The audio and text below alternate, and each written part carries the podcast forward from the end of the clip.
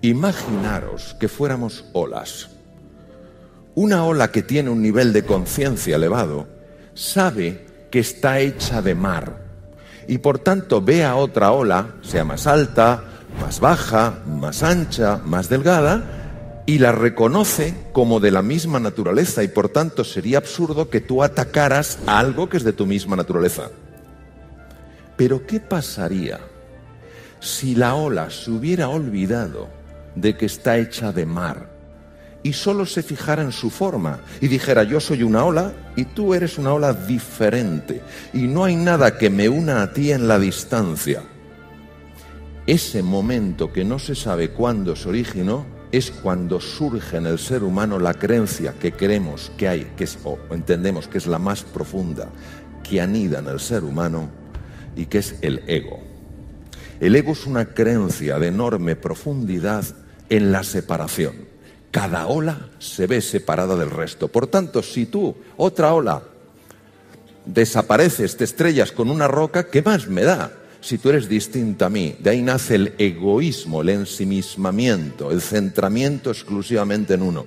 Pero si yo reconozco que tú, ola, vas a estrellarte contra una roca, pero entiendo que tú y yo somos unidad porque somos océano, ya me importa y jamás te podrá hacer daño. Esta creencia se genera muy pronto en el ser humano, probablemente va de generación en generación y nacemos con ella. Y tiene un arraigo importantísimo a nivel del cerebro. Cuando somos niños, al sentirnos aislados, aunque vivamos en una familia y vivamos en un entorno cultural, al sentirnos aislados, al sentirnos en peligro, al sentirnos eh, indefensos, cualquier experiencia que tengamos de pequeñitos que incremente esa sensación de pequeñez, de aislamiento, de miedo, de impotencia, va dejando un recuerdo probablemente en ciertas regiones del cerebro, fundamentalmente en los núcleos amigdalinos. ¿Qué ocurre? Que cuando somos mayores eso está ahí. Y vamos a un sitio, vamos a una fiesta, nadie nos hace ni caso, y ese no sentirte aceptado inmediatamente produce un disparo en esas estructuras cerebrales.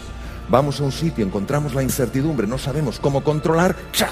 se vuelve a disparar la pistola.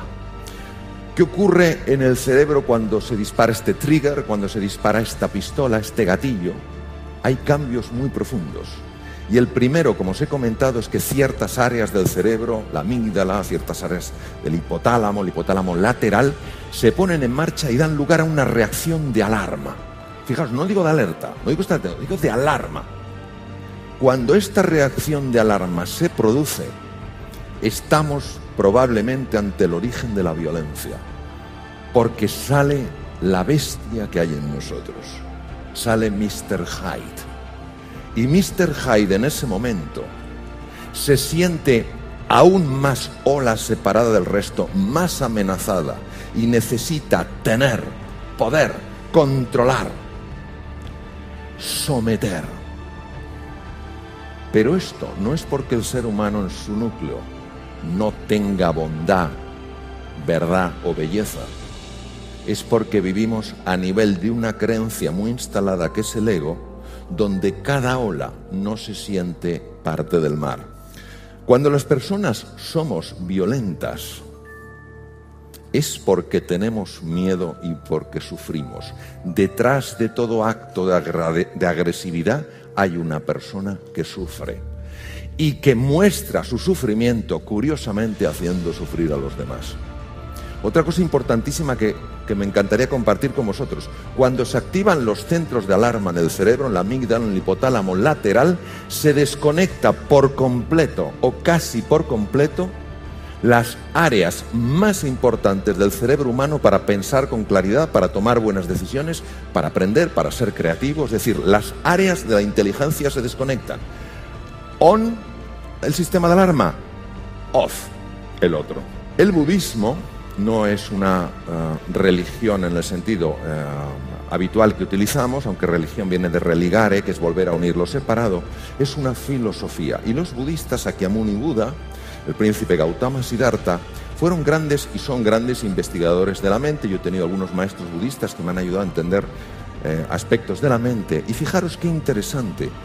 su receta, su camino en siete pasos para ir reduciendo el poder que esa creencia tiene en nosotros. No te sientas ofendido. Libérate de la necesidad de ganar. Libérate de la necesidad de tener razón. Libérate de la necesidad de sentirte superior. Libérate de la necesidad de tener más y más. Libérate de la necesidad de identificarte con tus logros. Yo soy mis logros, yo soy mi estatus, yo soy mis títulos académicos, yo soy no. Tú eres mucho más que eso. Sé amable, pues Platón, ¿eh? Sé amable, pues cada persona con la que te cruzas está librando su ardua batalla. Si cada persona fuera un libro, nos daríamos cuenta de que la historia de su interior es mucho más valiosa que la portada.